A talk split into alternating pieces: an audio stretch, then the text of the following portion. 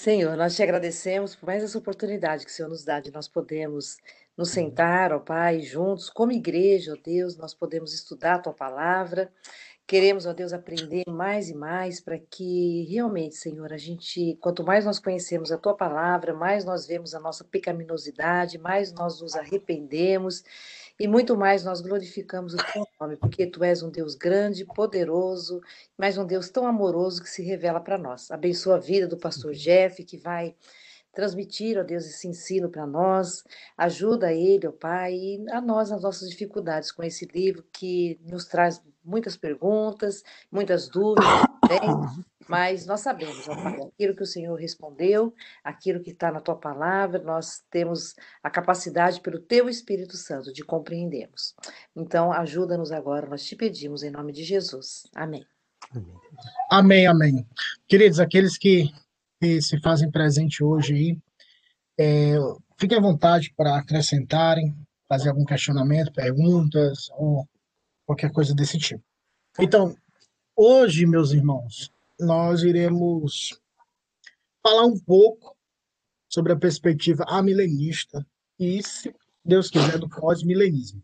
Semana passada, nós tratamos a perspectiva pré-milenista, histórica e a dispensacionalista. São várias linhas de interpretações do livro do Apocalipse ou da escatologia bíblica, que é a doutrina do, dos fins dos tempos, ou do fim do tempo, da era final.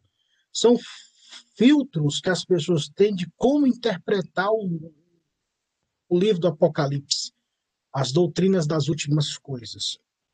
A, a, a, e o nosso interesse, como eu falei, é apresentar um panorama antes de entrarmos propriamente no livro e tratarmos de alguns capítulos, textos, de forma panorâmica para nós entendermos.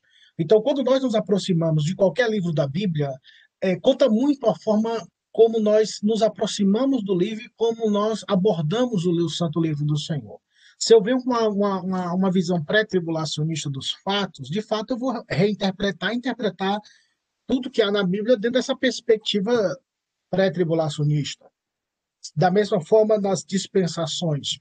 E durante essa semana eu estive pensando e eu trouxe alguns é, algum, peguei na internet uns quadros, não deu para eu fazer, porque eu sou muito ruim de informática, então eu peguei uma, umas, uh, umas imagens, uns gráficos, perdão, para dar uma ideia do panorama geral, para a gente falar um pouco mais sobre o pré-tribulacionismo e dispensacionalismo, até mesmo para nos aj pra ajudar a clarificar a, essa linha. Para algumas pessoas isso é, é um tema que já, já pode ter até o conhecimento, mas para outras ainda estão se aproximando dessa realidade que é nova.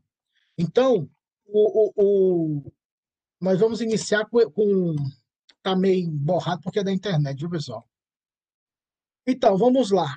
Essa praticamente é uma visão pré-tribulacionista. Aí eu vou com vocês aqui e eu peço, como eu disse, fiquem à vontade para contribuir, qualquer dúvida, colocação.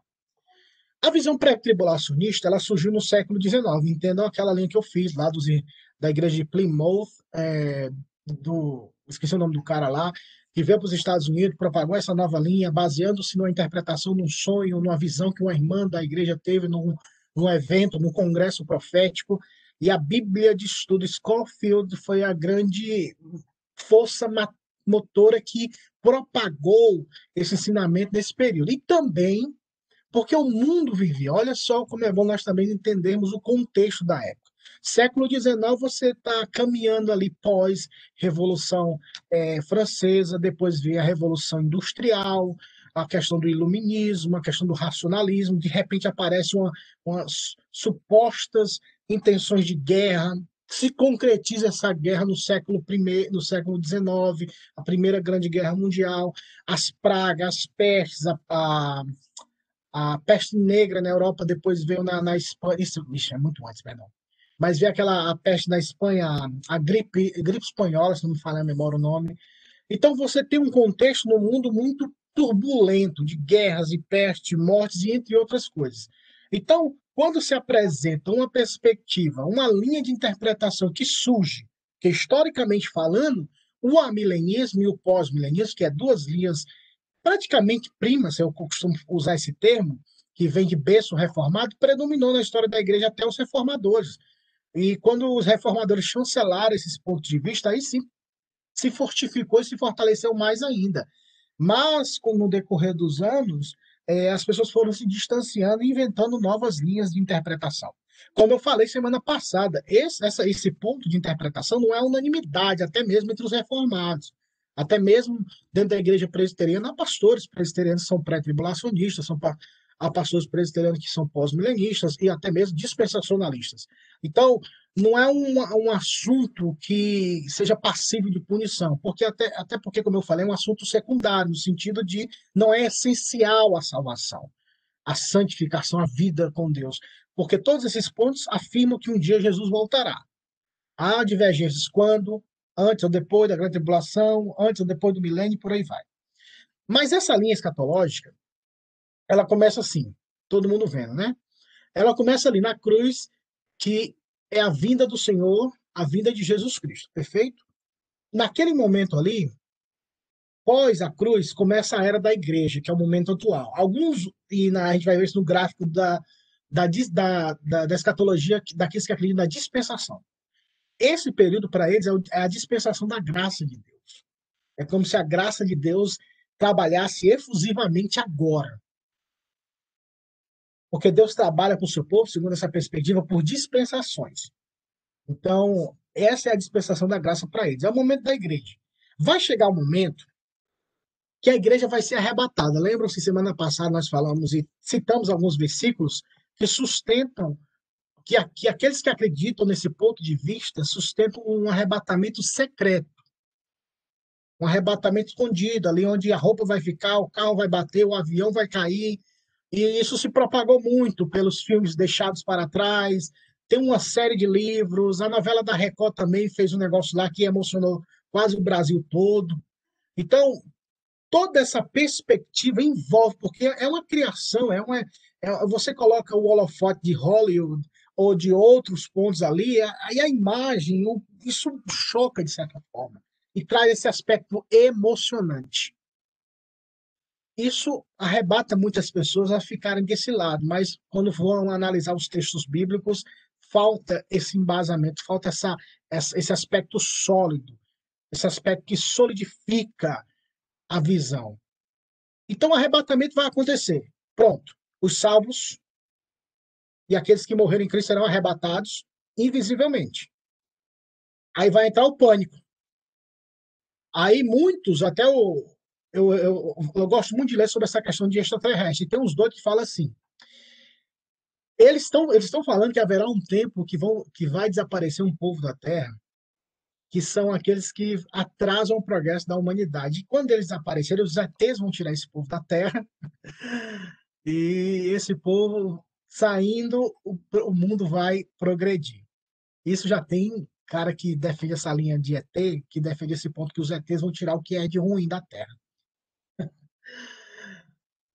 Quando esse povo se ausentar, vai iniciar o quê? Os sete anos de tribulação. Nesse período aqui, pessoal, há muita divergência entre os próprios pré-tribulacionistas. Alguns acreditam que a igreja vai ser arrebatada antes dos sete anos. Alguns acreditam que a igreja vai ser arrebatada no meio, em três anos e meio de paz e três anos e meio de guerra. Na metade, a igreja vai ser arrebatada. Outros acreditam que a igreja vai ser arrebatada no final dos sete anos, que a igreja vai passar pela grande tribulação. Até eles têm várias linhas de interpretação que eles batalham entre si, o pré, o medo e o pós-pré-tribulacionistas. Então, você vai você vê que é grande essa lacuna de ou esse esse esse espaço de várias interpretações desses pontos. So far so good, right? Então, sete anos de tribulação. O que vai acontecer depois de sete anos? O anticristo vai aparecer na Terra. Vai, não, a personificação do anticristo ele vai exigir adoração na visão pré-tribulacionista.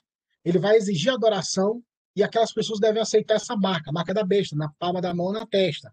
Para algumas pessoas que aderem a essa linha, é o código de barra, o chip, que tem a sigla 666. Aqueles que não aceitarem, que são aqueles crentes meio desviados, meio desbocados, meio é, desconcertados, eles verão que de fato era verdade, entre aspas, vão se arrepender e vão pagar com a própria vida a salvação. Aí vai entrar uma nova dispensação, que eles chamam de dispensação também das obras, porque a pessoa vai ter que morrer para alcançar a salvação. Aí já. Eu até debatia com um camarada sobre isso e eu falava, cara, como é que pode? A Bíblia fala que carne e sangue, ninguém herda e ninguém pode se salvar. Como é que vai abrir uma dispensação de eu, eu terei que me salvar? Eu vou ter que derramar o meu sangue banhado, imundo. Os meus glóbulos brancos são pecado. E como é que eu, meu sangue, vai vai vai pagar minha salvação? É meio lógico, mas eles falam que aqueles que permanecerem são desviados vão se reconciliar, irão se reconciliar, mas terão que passar pelo fio da espada. Serão mortos. E aqueles que não forem mortos serão resgatados por Cristo na segunda vinda. Essa batalha vai acontecer no Vale do Armagedão, como está em Apocalipse. A batalha de Guido e Meguido. Cristo voltando pela segunda vez. Primeira vez o arrebatamento secreto, segunda vez visivelmente.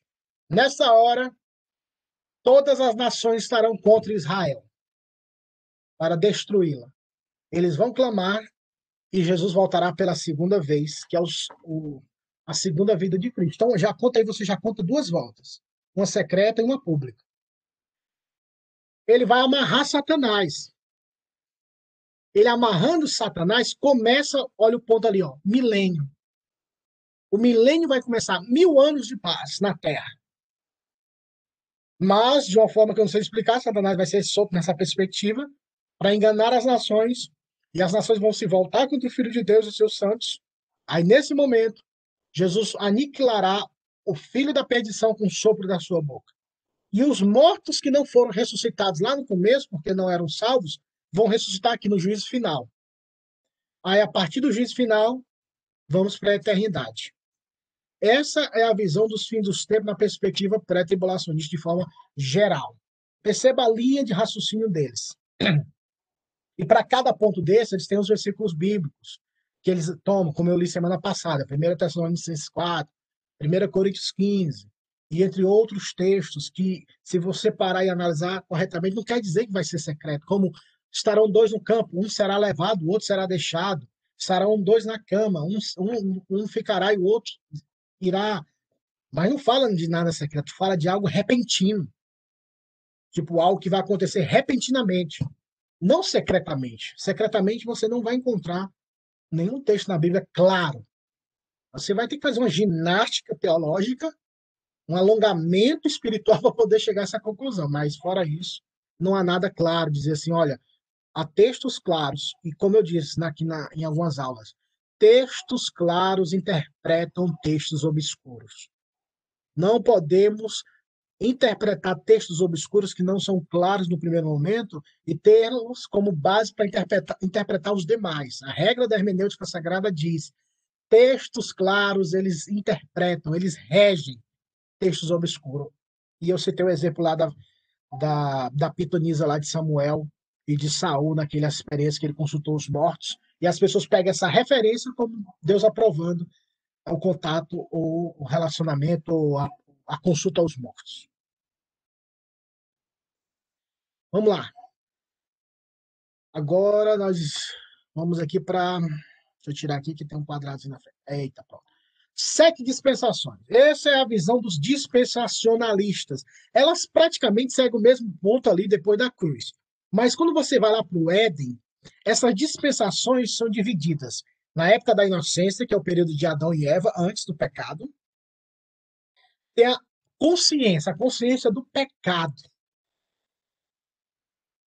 O governo humano, e também eles divergem no ponto. Por exemplo, a promessa, a dispensação da promessa, eles chamam de dispensação abraâmica.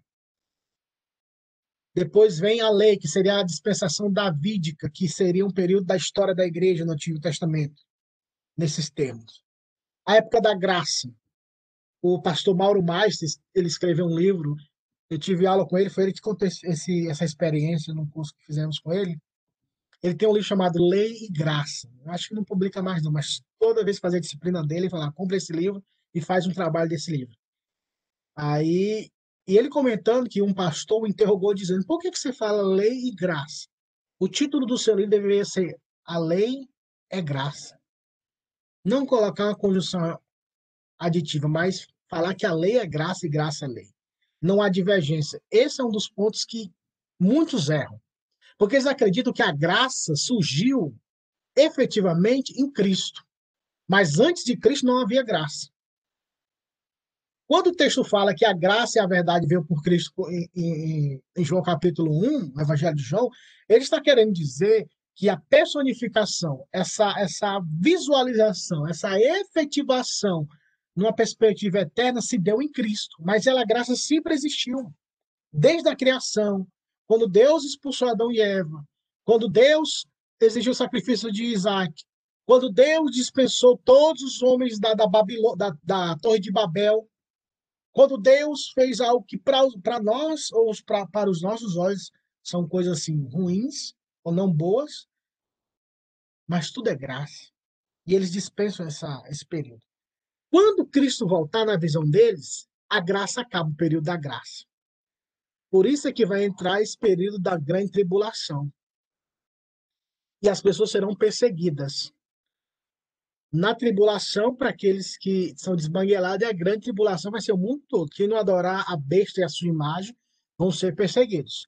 Aí muitas pessoas já intitularam, como eu falei. Uns falam que é o Papa, outros falam que, é, que foi Hitler, uns falam que é o Edir Macedo. Outro... Tem muita gente, tem várias interpretações e várias pessoas que poderiam personificar esse ser. Entendeu? Ah, recentemente falavam que seria até o Bill Gates na, na em alguns sites, eu estava vendo aí alguns sites dispensacionalistas já afirmando que, no caso, o Bill Gates, porque ele quer produzir a vacina, que ele quer dominar.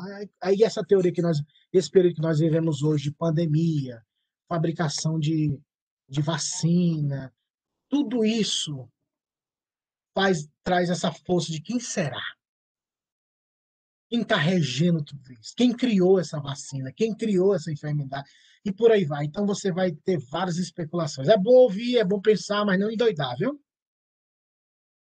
E no final, o milênio, mil anos, que é o reinado de Cristo, que vai iniciar efetivamente. Aqueles desenhos do Testemunho de Jeová, o leão deitado para a criança, aquele período de, de tranquilidade. Depois, o fim do mundo, ressurreição dos mortos, que morrerem e não morrerem em Cristo, fisicamente, todos estarão diante do trono branco para serem julgados e condenados. Aí então nós teremos novo céu e nova terra. Perceba que essas duas linhas de interpretações que regem as demais nessa perspectiva pré-tribulacionista, praticamente elas falam quase a mesma coisa. Alguns pontos nessa linha de interpretação são diferenciadas, mas todas têm praticamente a mesma ideia, principalmente no tocante ao milênio, ou arrebatamento, ou período da grande tribulação. Tá bom? Alguma pergunta sobre esse tópico, sobre esse assunto? Então vamos lá. Vamos agora adentrar um pouco aqui na.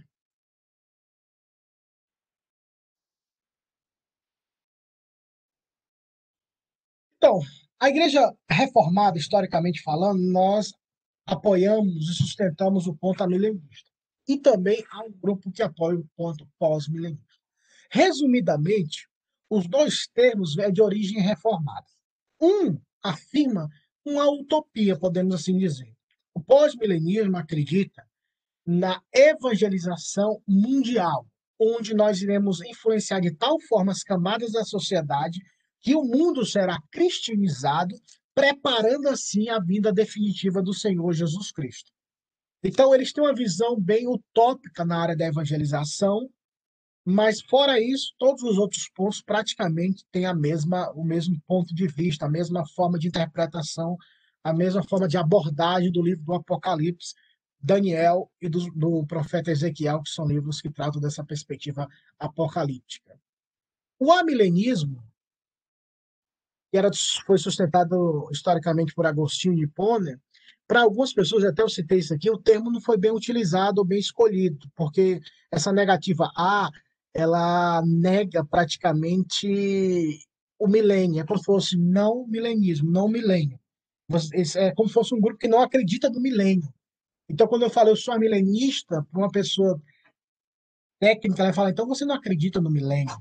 A grande diferença é como nós nos, como nós nos aproximamos do texto sagrado. Lembrem-se, a teologia do pacto, irmãos, eu vou repetir várias vezes, como repetir várias, em diversos momentos. a teologia do pacto é fundamental para você entender alguns pontos da, dessa doutrina reformada da soberania de Deus, do governo de Deus que nós, como presbiterianos, sustentamos. Se nós entendemos a teologia do pacto, você vai entender o que significa o batismo infantil, você vai entender o que significa o reino de Deus, você vai entender o que significa essa perspectiva amilenista. Então, Teologia do Pacto tem um livro fantástico, é do O.T.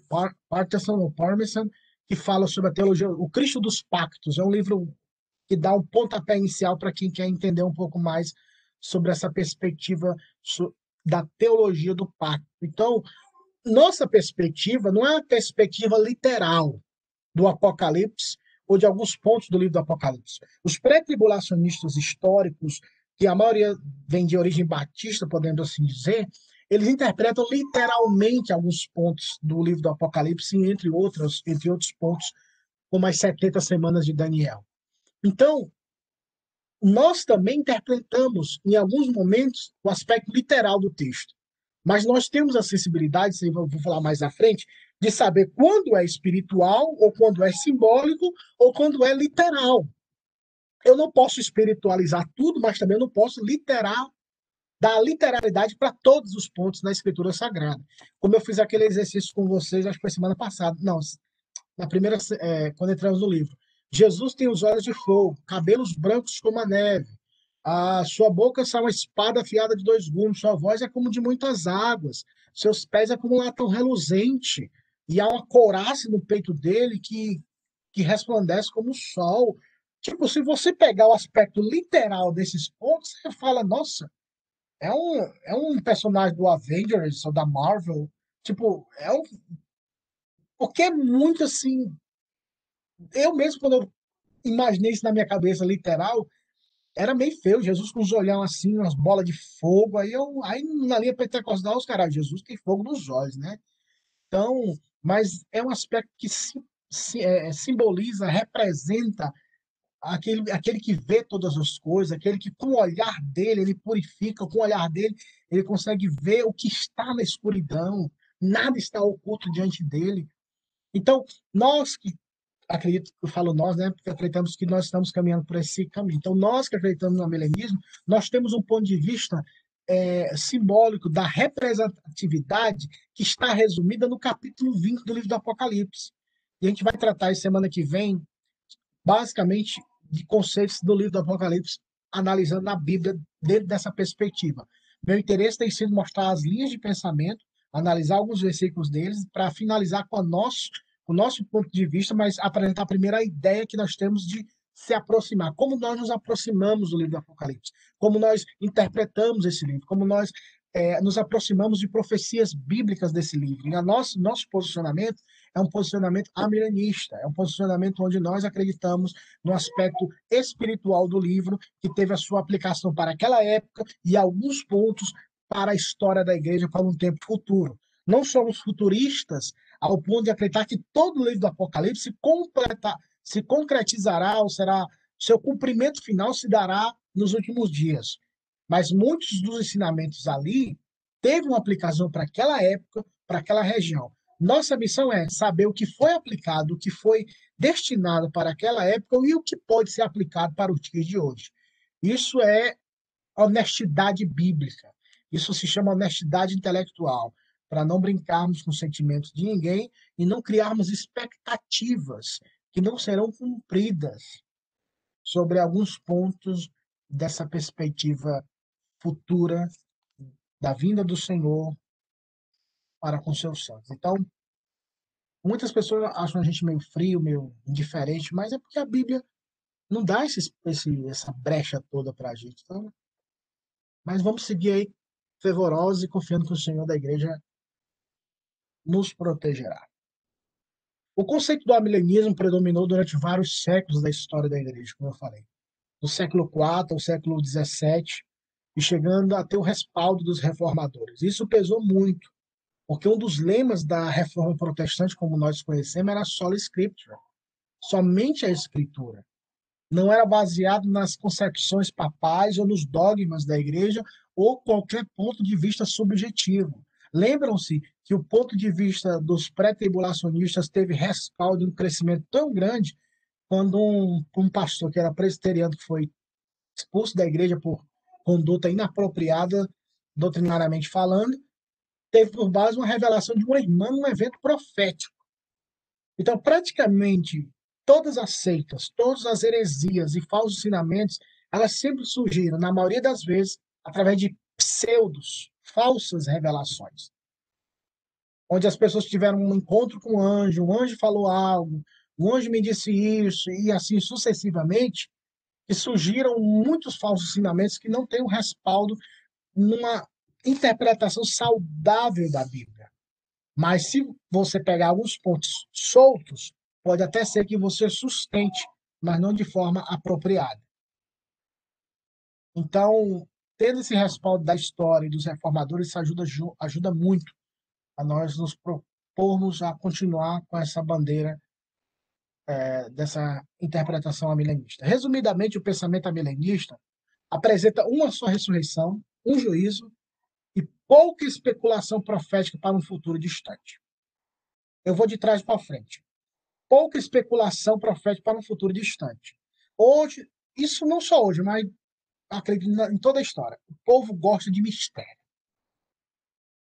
O povo gosta de algo sobrenatural, algo impactante, algo que assim que vai, uau, que vai fazer com que nos arrepiemos, fazer com que fiquemos boquiabertos ou ficamos naquela expectativa. Então, vamos trabalhar a perspectiva subjetiva, a perspectiva de especulações e por aí vai.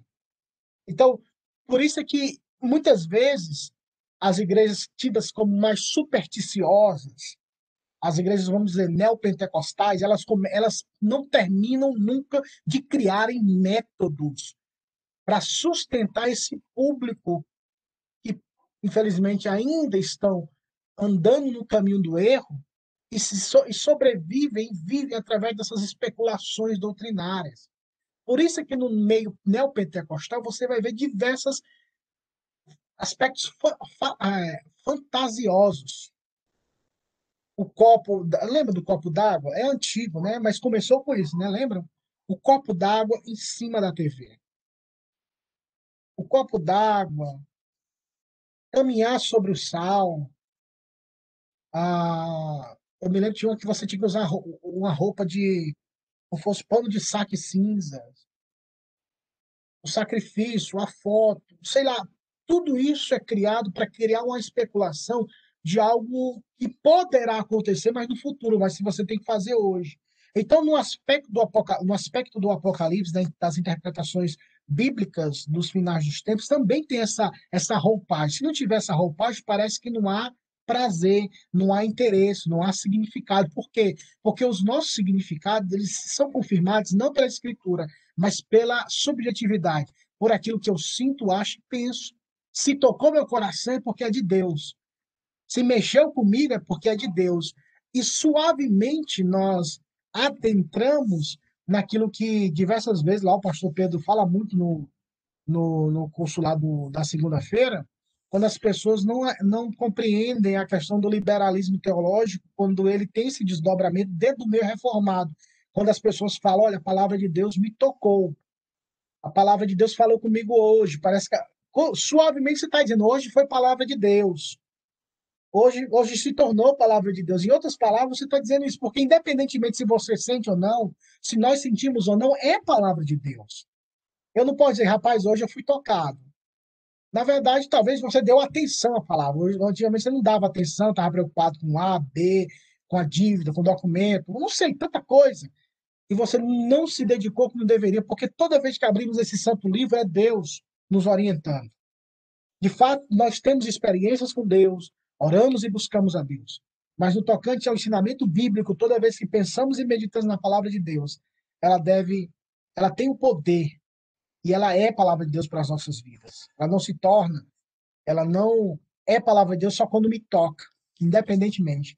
Eu vi um testemunho de uma missionária que trabalhou muitos anos com, órfãos, numa região do Oriente Médio, e sempre para os novos missionários tem aquela perspectiva, né? O que, o que foi que aconteceu? Você teve uma visão, você teve um toque, você, o que foi que aconteceu que, que você se dedicou e tal e tal? E ela disse assim: Eu li o texto lá de por todo mundo pregar evangelho a toda criatura, eu criei e fui. Tipo, não, não, não quero também normatizar que o nosso Deus é um Deus de multiforme graça. Mas eh, nós não podemos criar essas especulações proféticas no intuito de criar essa êxtase. Talvez esse, esse, esse, esse, essa estrutura de expectativa e muitas vezes não acontecerá, mas só para criarmos um público.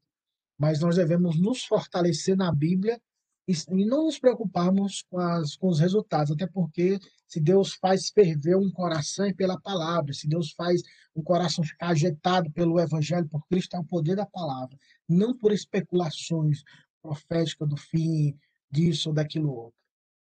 Agora, de, agora de frente para trás, o pensamento amilenista apresenta uma só ressurreição, enquanto os dispensacionalistas históricos e os clássicos e os pré-tribulacionistas, eles dividem por várias etapas. Vai acontecer isso, aí depois vai acontecer isso, depois vai acontecer isso, depois vai acontecer isso. A visão milenista e até a pós-milenista acreditamos que haverá uma só ressurreição. Tudo aquilo que eles dividem em etapas, nós acreditamos que acontecerá simultaneamente. A ressurreição dos crentes e o arrebatamento dos crentes, a ressurreição dos ímpios, todo mundo diante do trono branco, aniquilar o, a, a besta, o falso profeta e ser lançado lá de fogo. Tudo isso vai acontecer. Nós acreditamos que vai acontecer, mas de uma vez só. Em um ato subsequente. Não com intervalos proféticos. Eles chamam de intervalos proféticos. Esses intervalos proféticos nós não encontramos dentro dessa perspectiva agora que vivemos os últimos dias. Porque os últimos dias, para eles, é a contagem regressiva que começa a partir do arrebatamento secreto. Quando o povo desaparecer, o relógio de Deus volta a girar, porque parece que para eles eles entendem que o relógio de Deus parou no período profético. Quando Jesus voltar no arrebatamento secreto e iniciará novamente, o relógio de Deus correrá para bater meia-noite. Os caras direto. Eu ué, para bater meia-noite? Onde é que eles tiraram meia-noite? Talvez é porque o ladrão vem à meia-noite, ou as, a, e meia-noite chegou o noivo, alguma coisa de meia-noite né, na, na Bíblia, então eles pegaram essa simbologia. Então, nós acreditamos um, um efeito só: o arrebatamento, a ressurreição dos mortos em Cristo e os que não estão em Cristo, o grande trono branco e o início da eternidade, visivelmente falando, podemos assim dizer. Né? Vamos lá. Podemos afirmar que esse ponto se apresenta como uma interpretação espiritual saudável, saudável espiritualmente. O nosso conceito de interpretação ele se baseia muito no aspecto espiritual, em primeiro momento. Vocês se lembram que a gente vai analisar isso mais para frente, talvez semana que vem, quando a gente vai encerrar esse tópico. Há um texto no livro do Apocalipse, capítulo 20, que fala: Bem-aventurado o santo que participa da primeira ressurreição. Estes, a segunda morte não tem poder sobre eles. Nessa perspectiva da primeira ressurreição, bem-aventurado o santo que participa da primeira ressurreição, os pré-tribulacionistas, eles aplicam esse versículo àqueles que ressuscitarão no arrebatamento secreto. Essa é a primeira ressurreição para eles. Uma ressurreição literal. Perceba a literalidade e o aspecto espiritual simbólico. Bem-aventurado o santo que participa da primeira ressurreição. Na visão milenista, nós acreditamos que a primeira ressurreição é quando nascemos de novo. É quando eu e você, Cristo vem ao nosso encontro e gera em nossos corações uma nova vida. Por isso é que nós entendemos que hoje nós temos vida espiritual, porque ele nos ressuscitou. Por isso que quando Nicodemos fala com Jesus Cristo, Jesus fala: "Na verdade vos digo que aquele que não nascer de novo não pode entrar no reino de Deus, não pode ver o reino de Deus". E ele, e ele pensou literalmente, racionalmente, pode porventura um homem velho voltar ao ventre de sua mãe e nascer de novo?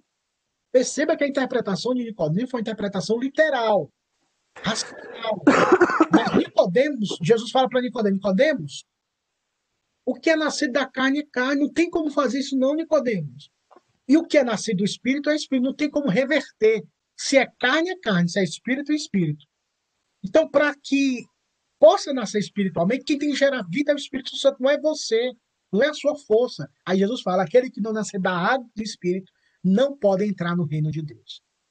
Então, quando Cristo Jesus veio ao mundo, ele nos ressuscitou espiritualmente. Nós estamos vivos, irmãos, espiritualmente. O crente em Jesus Cristo está vivo. Nós estamos vivos espiritualmente. Foi por isso que Paulo falou aos Colossenses, capítulo 3, versículo 1. Portanto, se já ressuscitaste com Cristo, ou seja, se você já ressuscitou com Cristo, buscai as coisas que estão do alto. Paulo falou nos Filipenses, capítulo 2, versículo 1, ele diz: Nós estávamos mortos em ofensas e pecados, mas ele nos deu vida. E Paulo falando aos Romanos, capítulo 6, 7 e 8, que nós ressuscitamos com Cristo. Então, nós acreditamos, irmãos, que a primeira ressurreição já aconteceu e está acontecendo no campo da história humana, quando Cristo Jesus chama os seus eleitos. Por isso que Jesus falou assim: ó, haverá um dia que eu vou chamar e aqueles que estiverem mortos ouvirão minha voz e sairão do sepulcro. Aí eles interpretam que é um aspecto literal que eles vão ouvir Jesus, então eles vão ressuscitar. E vão lá igual a noite dos zumbis. Não, mas esse, esse chamamento é um chamamento espiritual, a ouvir a voz do bom pastor. E só ouve a voz do bom pastor quem pertence ao bom pastor, quem deu, quem ele chamou para dar vida. Por isso, ó, vamos lá, espero que vocês tenham me acompanhando. Se não entender, pelo amor de Deus, levante o braço, fale alguma coisa, porque o meu interesse é, é muito mais que você entenda do que eu fico falando sozinho aqui, teologizando mas que você entenda de coração e isso abençoe sua vida. Vocês lembram no jardim do Éden? Jesus disse: Olha, perdão, Jesus é Deus. Disse: No dia que comer da árvore do conhecimento do bem e do mal, certamente morrereis. Eles morreram fisicamente quando comeram, irmãos? Não. No primeiro momento, eles não morreram é, fisicamente. Eles morreram espiritualmente. O vínculo, o relacionamento, a paternidade, a filiação se quebrou. Agora eles estavam mortos em ofensas e pecados, e todos os seus descendentes se tornaram pecadores, porque Adão era o nosso cabeça federativo, representativo. E a morte veio depois. É quando o texto fala em Apocalipse, bem-aventurado santo, e, e tem participação na primeira ressurreição. Porque o poder da segunda morte, porque não, o poder, a segunda morte não tem poder sobre ele. Qual é a segunda morte? se você inverter os papéis, a segunda morte é a morte eterna. Hoje, a primeira morte é a física. Para quem está fora de Cristo, é a morte, porque ele já está morto, vai morrer duas vezes, double morte. Ele já está morto espiritualmente. E quando essa pessoa morre fisicamente, sem ter vida espiritual, ela, ela morreu eternamente. É a segunda morte. Então, se você analisar não só o texto, porque quando a gente pega só o texto do Apocalipse, claro que os pré-tribulacionistas, os dispensacionalistas vão ter o ar de razão, porque eles pegam o texto. Mas você tem que ver toda a Bíblia, nós precisamos ler a Bíblia toda para entender esse conjunto, porque a Bíblia é uma voz, a voz do Eterno, falando ao seu povo. Há uma harmonia perfeita, que não há contradição no texto sagrado. Se nós vermos alguma aparente contradição, é porque nós estamos carnais de não entendermos o texto na perspectiva divina. E nós carnalmente estamos nos aproximando do texto. Mas se você perceber minuciosamente, o texto fala a mesma linha. Quando Cristo Jesus veio ao mundo, foi o que, o, foi o que os discípulos falaram: você não vai fazer nada, não, Jesus. Você não vai libertar a gente do poder de Roma, não, Jesus. Você não vai derrubar Roma, não, Jesus. Você não vai estabelecer o reino de Israel, não, Senhor Jesus. Jesus disse: Olha, vocês não competem saber estações. Eles queriam algo físico, algo palpável. Mas Jesus estava fazendo um trabalhar espiritual, que é muito mais importante. Foi por, por isso que Jesus disse: Olha, a carne para, para nada mais presta. Então, eu tinha um amigo lá em Brasília que falava assim. No primeiro momento eu fiquei chocado, mas é verdade. Ele falou: Olha, Jesus pregando para os jovens, né, as meninas bem arrumadinhas. E ele falou assim: ah, minha irmã, Deus não está preocupado com a sua beleza aí no rosto, não. Se Deus quiser partir sua cara em dez pedaços aí, ele parte e tá nem aí, porque isso é passageiro, não tem valor, e entre outras coisas, né? Mas no, numa, numa última instância, irmãos, a gente valoriza tanto o que é físico em detrimento do que é espiritual. E nós alegamos que, que nascemos de novo, mas se nascemos de novo, por que, que não buscamos as coisas do alto, como disse Paulo? Porque se nascemos de novo, nós buscaremos as coisas do alto. Nós teremos uma visão e interpretação totalmente diferenciada. Então, nós, amilenistas, nós acreditamos que haverá uma só ressurreição, um só juízo. Não acreditamos nessas especulações. Por isso é que o amilenismo, desde o ponto de vista reformado histórico, é uma interpretação muito saudável porque ela respeita esse contexto de bíblico de outras passagens. O conselho, por isso é que a teologia do reino de Deus, quem esteve aqui comigo desde o início, nós vimos o reino de Deus em Mateus, Marcos, Lucas e João, e o conceito ultrapassando em Atos e em outros textos. Quando nós entendemos o conceito de reino de Deus, também fica clara essa questão do milênio. O conceito do reino de Deus se apresenta extremamente importante para esse entendimento. Isso porque Cristo não reinará, mas ele reina na terra, ele já reina. Lembra-se do reino de Deus? Através da igreja. Foi o que eu falei no, na, quando nós conversamos nos evangelhos sinópticos, quando o Senhor Jesus traz o conceito do reino de Deus. O reino de Deus não é algo visível, mas ele é vivido e vivenciado pelos seus súditos. Quem são os súditos desse reinado, desse rei e desse reinado? A igreja, os filhos de Deus, então, nós manifestaremos o poder desse reinado nas nossas vidas diariamente, porque ele já reina. Então, vamos ler três textos antes de, de terminarmos essa parte. O primeiro texto aí, queria que você abrisse em Lucas capítulo 17, versículo 20 e 21. Capítulo 17, versículo 20 e 21.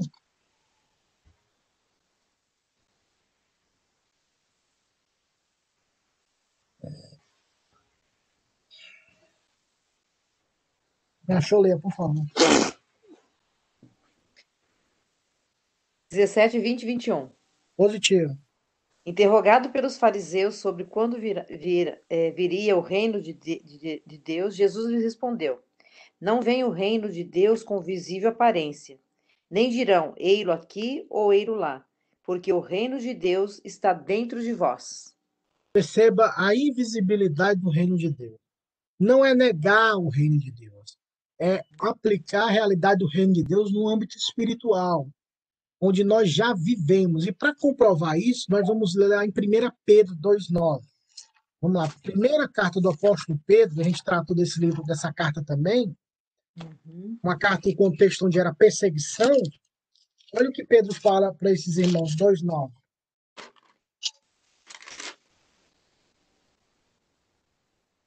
Vós, porém, sois raça eleita, sacerdócio real, nação santa, povo de propriedade exclusiva de Deus, a fim de proclamar as virtudes daquele que vos chamou das trevas para a sua maravilhosa luz.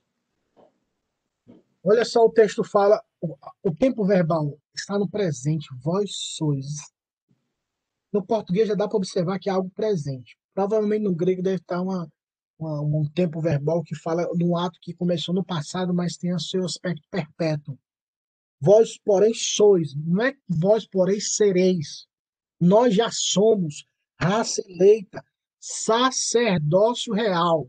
Então, se é um sacerdócio real, nós acreditamos que o nosso rei, o nosso príncipe, reina. Ele não vai iniciar o seu reinado só no milênio. Esse mundo não está entregue nas mãos de Satanás. Isso é a visão pré-tribulacionista, por isso que há uma dificuldade muito grande, mas eles aos poucos têm como é que fala, eles abriram mão disso, porque antigamente falavam, não, creio que não pode se envolver com política, não, porque política é do diabo. Creio não pode se envolver porque é gol do capeta, entregou tudo pro capeta, o capeta quase acabou com o mundo aí, né? Mas nós esquecemos da nossa missão de sermos sacerdotes do Senhor aqui nessa terra, porque o nosso Deus reina. Não é você só decretar, Jesus reina nessa cidade. Outra falsa interpretação, as pessoas acham que por decreto, por uma marcha profética, vamos declarar que Boston é do Senhor Jesus. Isso também é outro erro, é algo muito especulativo, muito emocional, muito isso gera essa, essa galera que é, vamos fazer isso, é, vamos, vamos fazer alguma atividade para dizer que é do Senhor Jesus, no, no, no, lugar de dar bom testemunho, no lugar de pregar a palavra, que é o que é mais biblicamente correto, a gente cria artifícios e especulações para isso. Então, nós precisamos entender a verdadeira noção do que é viver ou ter a consciência de que estamos vivendo o milênio. Jesus reina, irmãos. Ele já está entronizado. Quem atentou e quem vê isso é bem-aventurado. Quem não viu, por isso que o texto Apocalipse fala: olha, aquele que é sujo, se suje mais ainda. Aquele que é santo, se santifique mais. Mas aquele que é injusto, faça mais injustiça. Ou seja, não tem como reverter aos filhos da luz os filhos das trevas. Quem pertence ao Senhor Jesus será trazido das trevas para a luz, como foi o texto lido. Porque ele reina, ele faz a separação. E, e nós, como presbiterianos, por isso que eu amo ser presbiteriano no tocante, porque é bíblico. Não é só porque meu pai e minha mãe é, não. É porque é bíblico.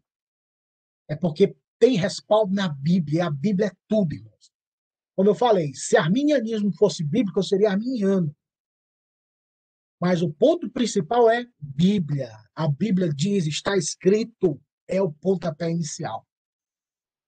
E para a vida toda. Apocalipse capítulo 1, versículo 4 e versículo 6. Quem achou, por favor?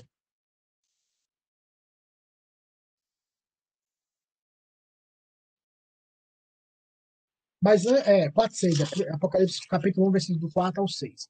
Não quer focar no verso 6, mas para ter um entendimento maior do 4 ao 6. Uhum. João às sete igrejas da província da Ásia, a vocês graça e paz da parte daquele que é, que era e que há de vir, dos sete espíritos que estão diante do seu trono, e de Jesus Cristo, que é a testemunha fiel, o primogênio dentre os mortos e o soberano dos reis da terra.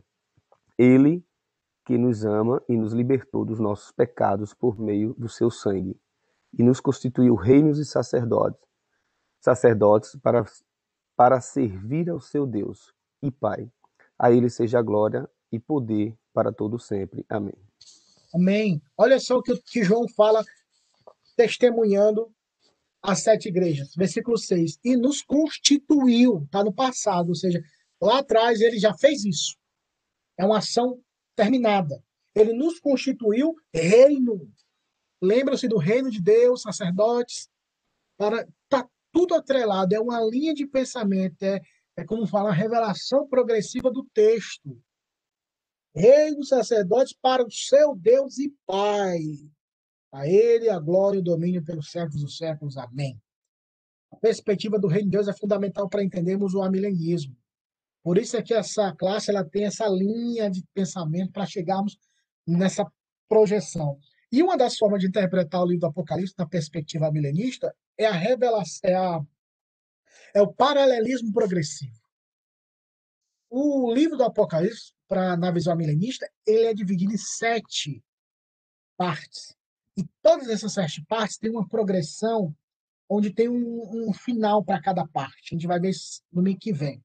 É a maneira mais saudável de entender o texto. Porque tem texto no, no, no Apocalipse que vai falar não do futuro, mas do passado. Quando representa Jesus, a, é, a Maria, no capítulo 12, que a besta fez guerra tentando matar o filho de Deus. Fala das sete igrejas, que é do passado. Então, o passado nosso, mas para eles lá era a época. Então, qual é o objetivo dessa interpretação? E semana que vem nós vamos tratar do capítulo 20. Para algumas pessoas criticam nós, os amilenistas, porque muito da, do conjunto, o resumo, mas é por causa da, do, do progressismo, do paralelismo progressivo. O capítulo 20 é o ápice que apresenta toda essa história. E alguns criticam a gente que nosso ensinamento é baseado só num capítulo. Mas não é só no capítulo, mas esse capítulo ele é harmonizado com os outros textos. Eu citei alguns, eu citei um ponto sobre a primeira ressurreição, né? Bem-aventurado o santo que participa da primeira ressurreição. Se eu for abrir um leque para falar sobre a primeira ressurreição, a gente vai ler vários textos do Evangelho de João, vários textos de Paulo aos, Filipe, Paulo aos Efésios, Colossenses, onde nós entenderemos, biblicamente falando, que quem está em Cristo ressuscitou dentre os mortos. Porque nós estávamos mortos em ofensas e pecados. E quando Cristo nos deu vida, Nós participamos dessa ressurreição. Com Cristo fostes ressuscitados. Então hoje nós temos vida espiritual. O poder da segunda morte não mais agirá em nós, porque nós temos vida. Por isso que fala: aquele que crê em mim não morrerá. Não morrerá eternamente. Então, quando nós entendemos essa perspectiva, nesse aspecto literal e espiritual, não há como batermos cabeça. Mas, como eu disse, não é um assunto primário no sentido de se você não saber disso, você não vai ser crente. Você não vai para o céu. Não é isso. Mas é que traz alento e acalenta os nossos corações. É como saber da salvação da alma. Se eu sei que o meu Senhor me salvou eternamente, eu não vou viver com medo, achando que eu perdi minha salvação por qualquer coisa. Mas eu vou me dedicar a Ele porque Ele me salvou. Eu vou amá-lo, eu vou buscá-lo, eu vou servi-lo porque Ele salvou a minha vida, como resposta dessa salvação. Não como aquele, ó Jefferson, eu vou te dar a chance de se salvar. Mas também, se você vacilar, sorry, eu te dei a chance. Não apareceu no horário certo, eu fui trabalhar, então perdeu o dia. Não é assim. Jesus, ele salva, salva para sempre. Ele não possibilita a salvação. Ele não nos ajuda, ele não nos concede uma ajuda para nos salvarmos, ele salva. Então, quando você tem essa noção da salvação, te traz paz, te traz tranquilidade. Da mesma forma, o amilenismo saber que vivemos um milênio nesse mundo de calamidade e saber e ter a convicção que o nosso Deus está reinando, ele está à destra de Deus e a Bíblia fala que ele ri diante dos planos dos homens, isso traz uma esperança e uma certeza para a vida do crente. E esse foi o objetivo quando o livro do Apocalipse foi escrito, porque o povo que foram os destinatários dessa carta estavam vivendo perseguições que iniciou com Nero e foi até Dominiciano perseguição ferrenha, perseguição de morte, morte trágica. Mas o apóstolo João deu a esperança que no final de tudo, o nosso Deus irá aniquilar o mal de uma vez por todas.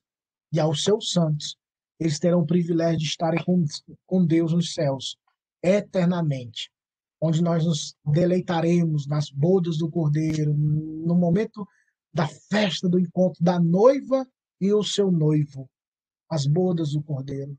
Lá nenhum mal entrará, nenhuma praga, nada.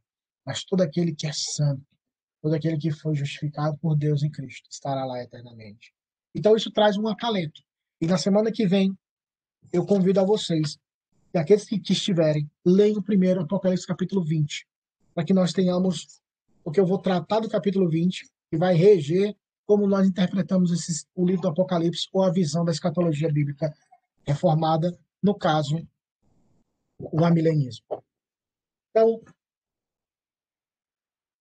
tiveram um pouco, deu para ajudar um pouco na questão das, dos quatro, das quatro linhas praticamente que regem é, essa, esse aspecto geral das interpretações do Apocalipse, que é o pré-tribulacionismo, o pré-milenismo, o pré-tribulacionismo dispensacionalista. Isso são termos, tem hora até difícil de falar, mas fica tranquilo, é só para ajudar vocês a dar um panorama, tá bom? Eu não vou me deter muito nisso, não, porque esse tipo de assunto é mais para quem faz teologia ou tá pastor e por aí vai. Mas se você quiser aprender, estamos aqui para ajudar de forma bem simples.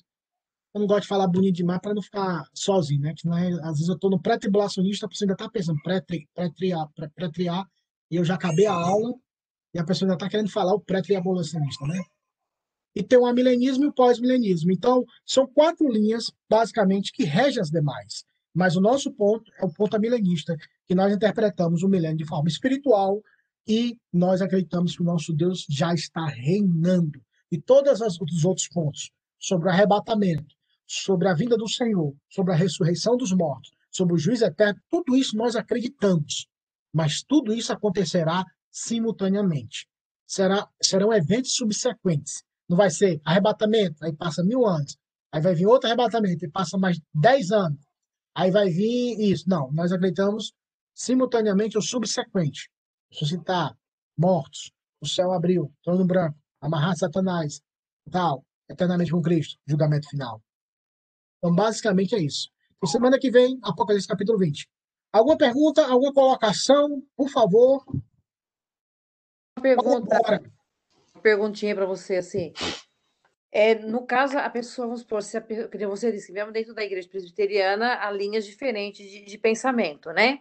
Mas você acha que é, essas linhas de pensamento, pelo fato de serem diferentes, ela, ela afeta na pregação da palavra, ela afeta na, na, na forma da pessoa ver a vida, a vida cristã, ou, ou, ou, até mesmo de se relacionar com as pessoas dentro da igreja? Você acha que tem alguma, né, alguma coisa que afete ou não?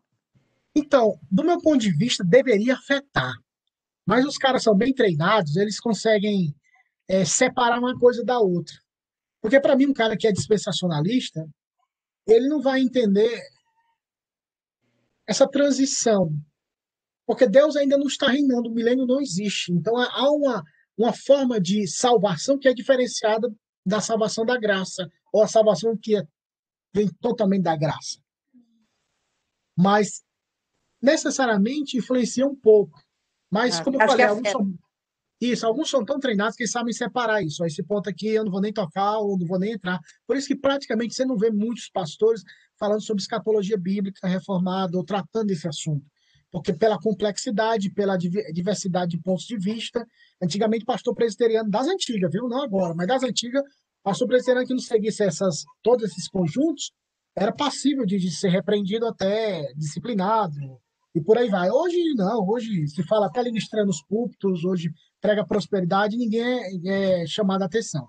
Hoje, praticamente mesmo só pecados na área moral, mas os doutrinários é, é mais complicado. Mas deveriam, mas infelizmente eles sabem separar as coisas, não tratam desses assuntos, entendeu? Tem pastor presbiteriano, por exemplo, que não acredita no batismo infantil. Não sei nem como é que ele sobrevive na igreja presbiteriana.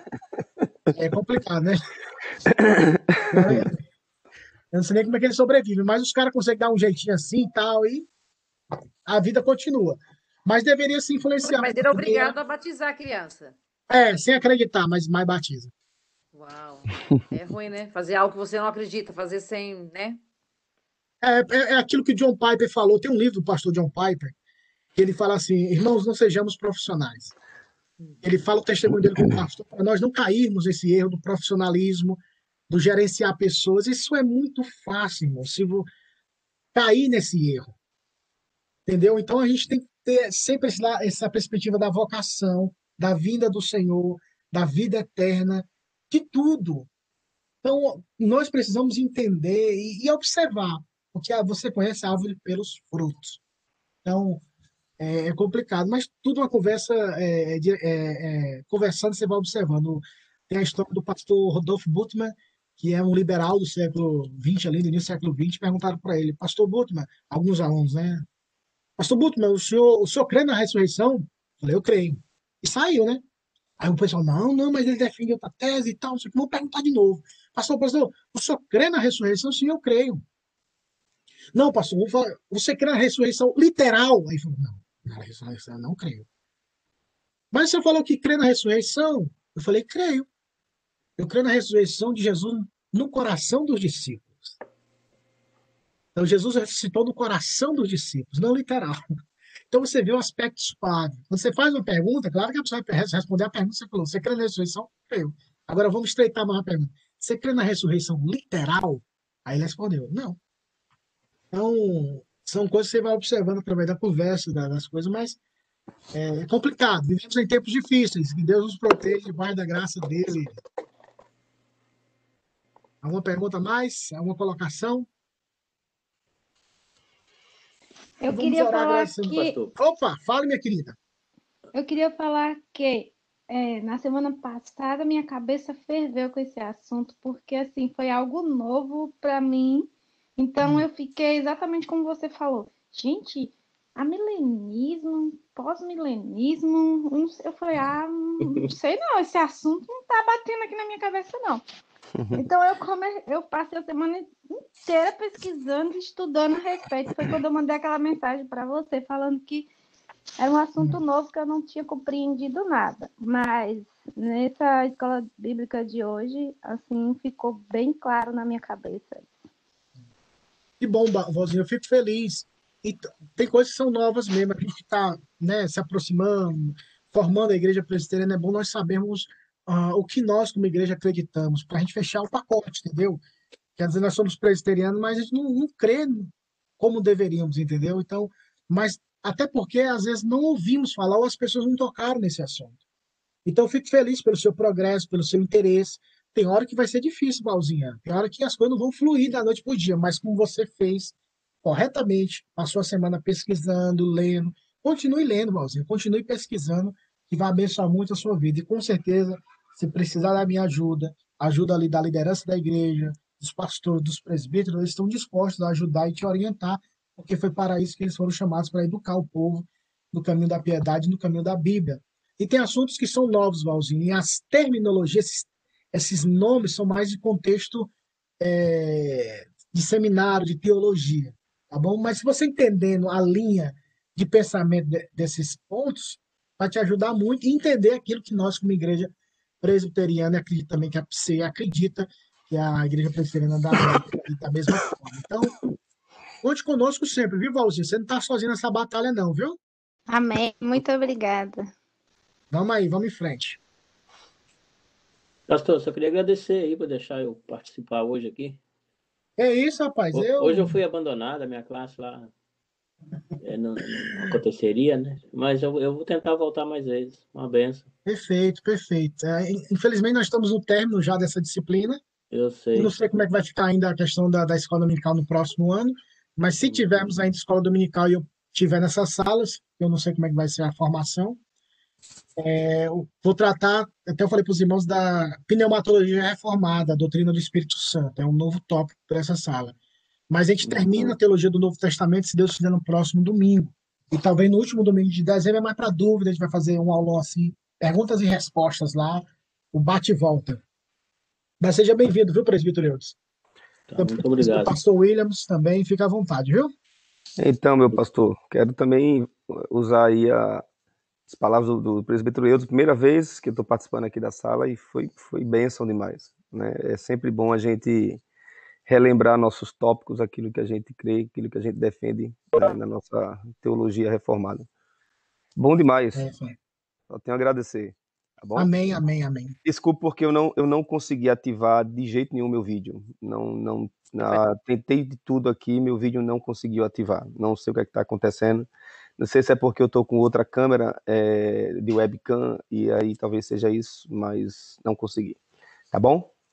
Tranquilo, Mas participei aqui, não dormi, não se preocupe que eu não dormi, com o vídeo apagado. E normalmente, às vezes, quando se deixa o vídeo aí apagado, é porque o cara quer dormir, quer ficar e fazer de conta que ele tá ali, né? Foi dar uma volta, né? É, mas foi bênção demais. Meu Deus abençoe. É, mas fica tranquilo, fica tranquilo, a gente sabe disso. Nós temos uma visitante aqui, Camila Costa, ah, né? Chegou tarde, Camila. É, chegou na hora do amém para receber a bênção apostólica. É, nós vamos orar agradecendo ao bom Deus por essa aula.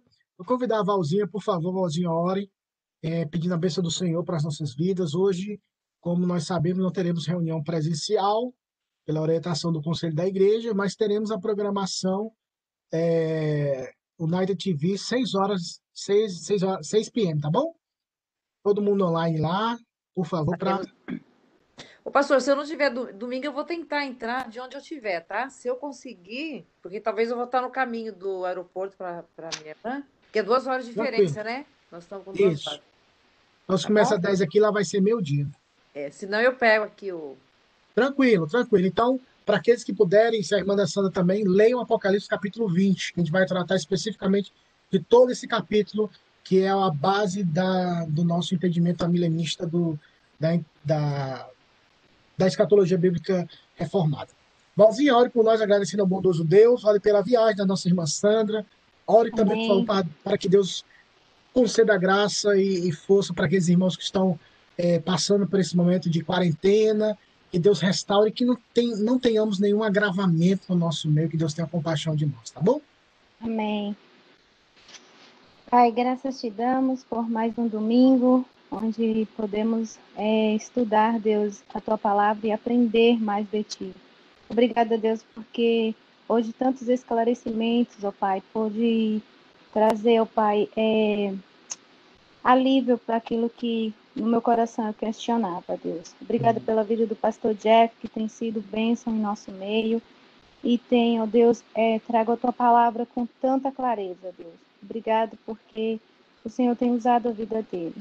Quero te agradecer, Senhor, porque o Senhor tem cuidado de nós. Continua, Deus, a guardar a nossa mente, o nosso coração e a, ó Deus, viver a tua palavra, Pai.